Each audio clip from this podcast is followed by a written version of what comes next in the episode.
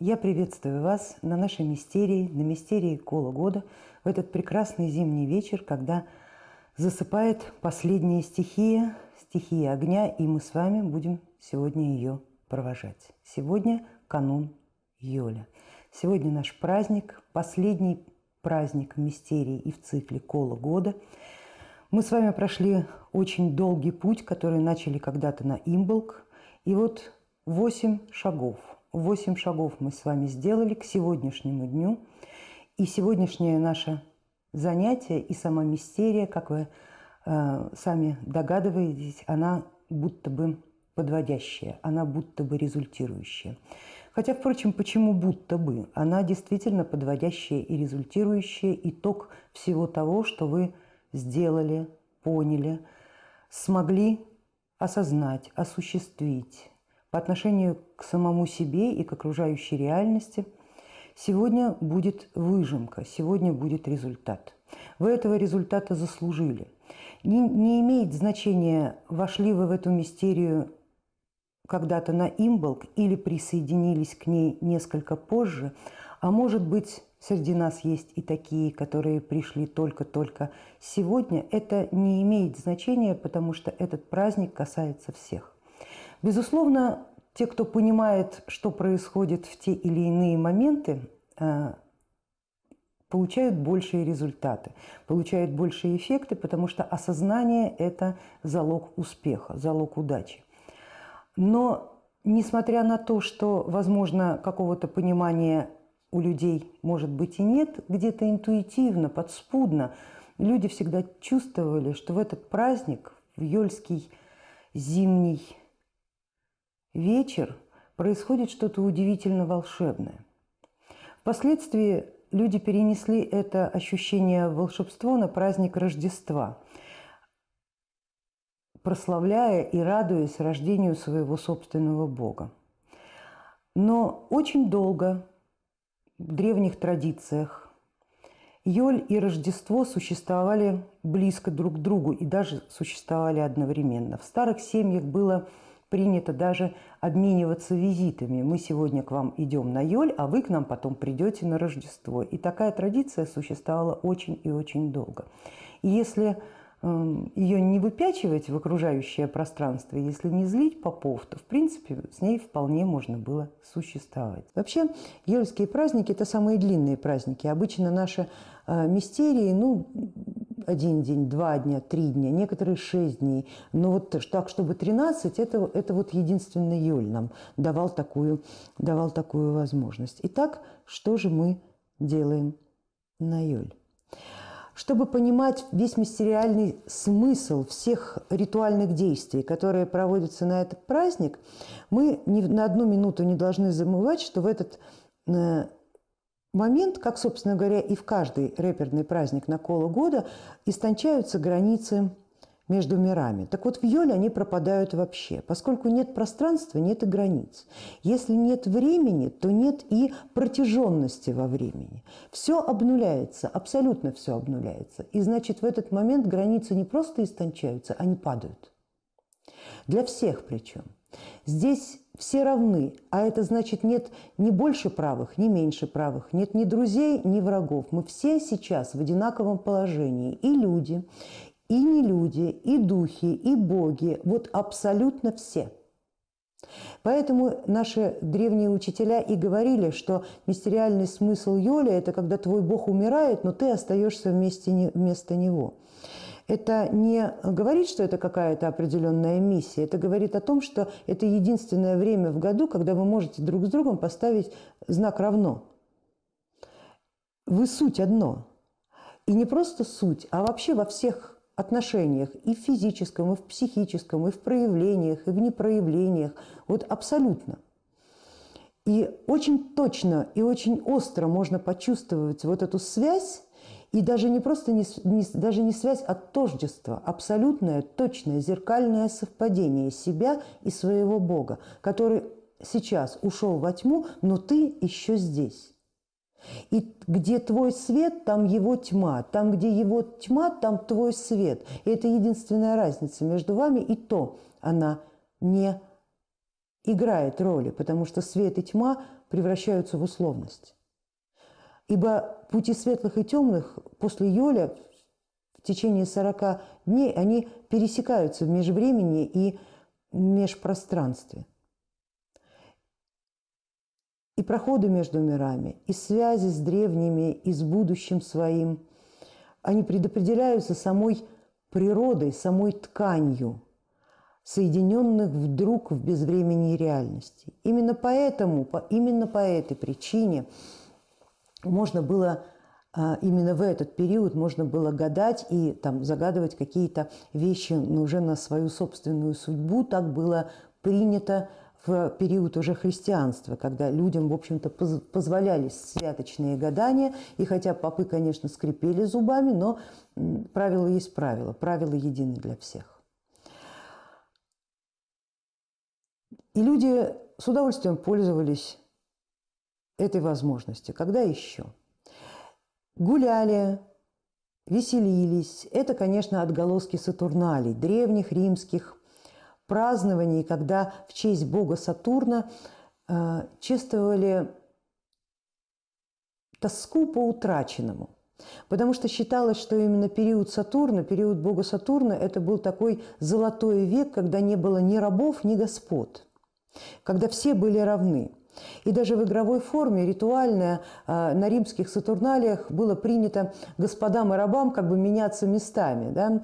А, господа прислуживали рабам, а рабы возлегали на симпозиумах и прочих э, э, доступных только господам мероприятиях. Правда, конечно же, рассказывали, что в этот момент господа пристально наблюдали за своими рабами и по их поведению оценивали, кто из них что стоит, но это уже позднейшие вставки, так сказать. Да? Это э, на самом деле к мистическому смыслу Йоли не имеет никакого отношения. Мистический смысл как раз в другом, что перед древними, перед богами, перед богами судеб, перед э, миром Элизиума, где по слухам и по преданиям обретает сам Сатурн или бог Крон в греческой традиции, это как раз и есть то самое время, где нет ни времени, ни пространства, место, где нет ни времени, ни пространства.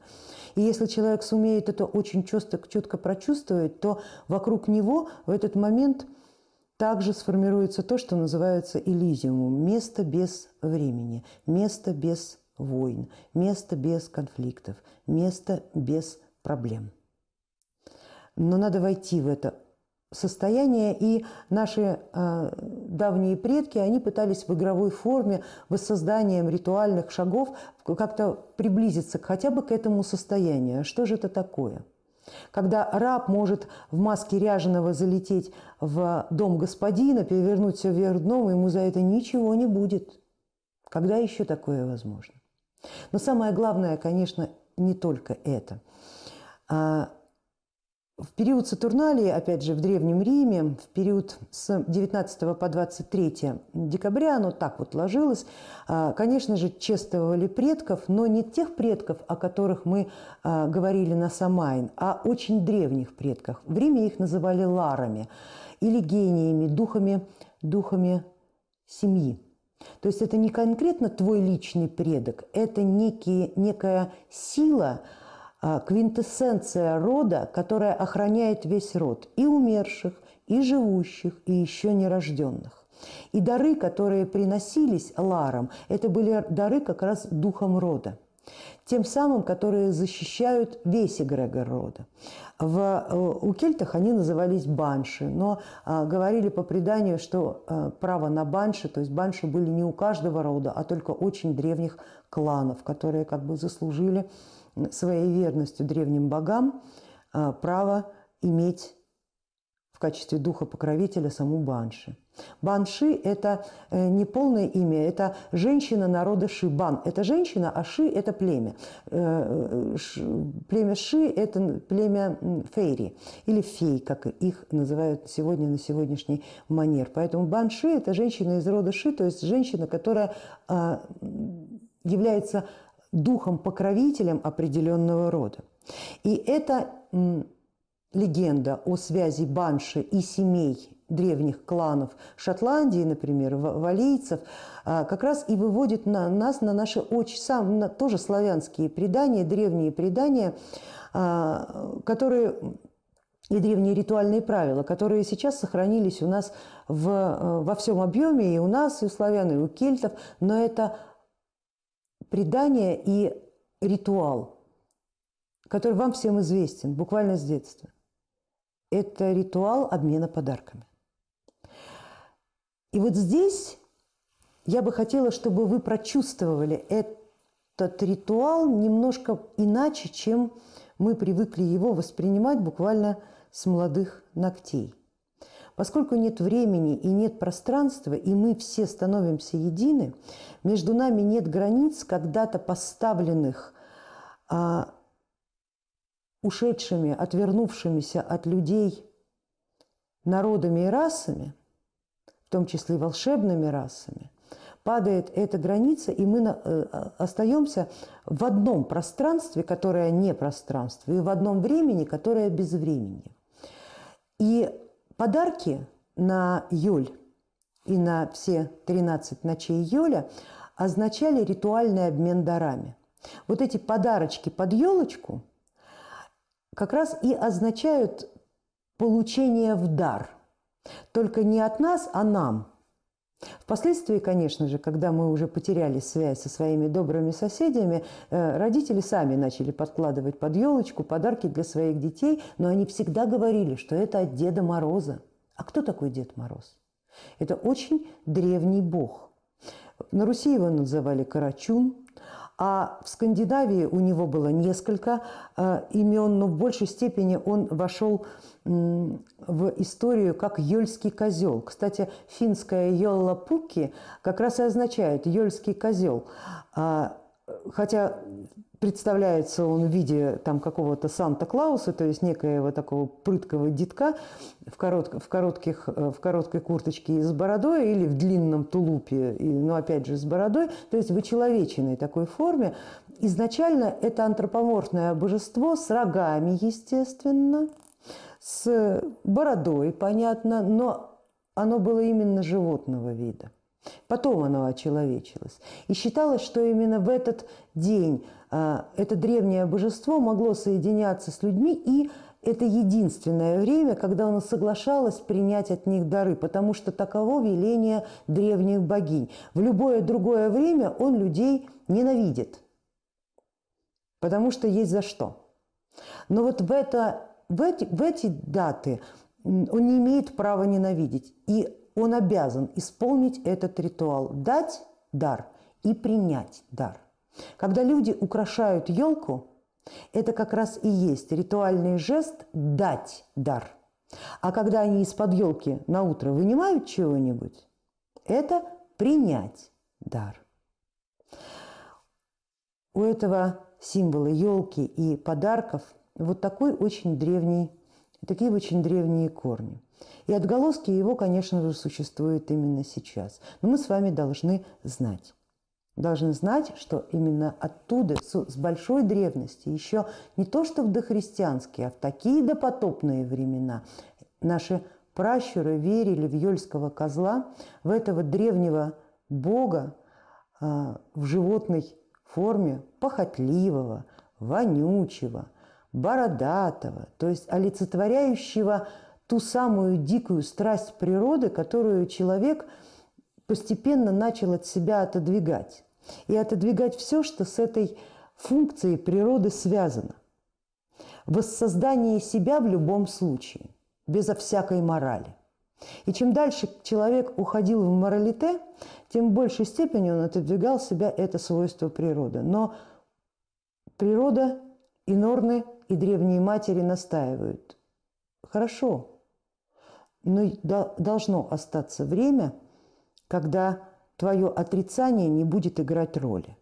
Как и отрицание другой стороны не будет играть роли. Вы все равно соединитесь в обмене дарами и не будете друг друга не убивать, не упрекать. Мы дарим в этот день подарки духом места. Мы дарим в этот день подарки своим родовым силам – и тот, кто помнит эти правила, тот, кто помнит истинный мистический смысл одарения пространства и наших добрых соседей, границы, между которыми у нас сейчас нет, дарами и обязательного, непривередливого принятия всего, что дают они. И тот, кто доказывает свою искренность в этом обмене дарами, не остается незамеченным великими матерями. И, может быть, сразу или через некоторое время такие люди, а может быть это вы, вдруг узнают, что у их семьи и рода тоже появился друг. Друг с той стороны. Лар, гений, банши или берегиня, как ее называли на Руси. Та самая сила – которая берет на себя обязательство покровительствовать всему роду. И если выполнять эти ритуальные действия на Йоль, то вероятность получить такого покровителя возрастает в разы. Я очень надеюсь, чтобы вы это, и очень хочу, чтобы вы это прочувствовали. Прочувствовали буквально каждой клеточкой кожи, каждым кончиком пальцев, каждым волоском о том, что на той стороне, возможно, у вас есть друг. И только от вас зависит, станете ли вы другом ему. Той силе, которая, возможно, станет источником непрекращающейся жизни не человека, но рода. А это значит, что сила вашего рода, эгрегор вашего рода станут многократ сильнее. Если кто-то изучал кельтскую традицию, традицию древних шотландских кланов, тот, возможно, знает, о чем я говорю. А если нет, то у нас с вами будет возможность это изучить, или вы самостоятельно увлечетесь этой темой и попробуете вникнуть в жизнь подобных родов с мистической, с оккультной точки зрения. Что бы мне еще хотелось вам сказать, Найоль? А,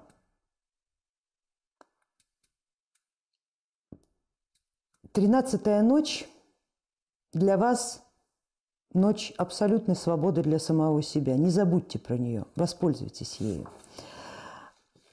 Говорят, в эту ночь может сбыться самое несбыточное, самое удивительное, самое невероятное.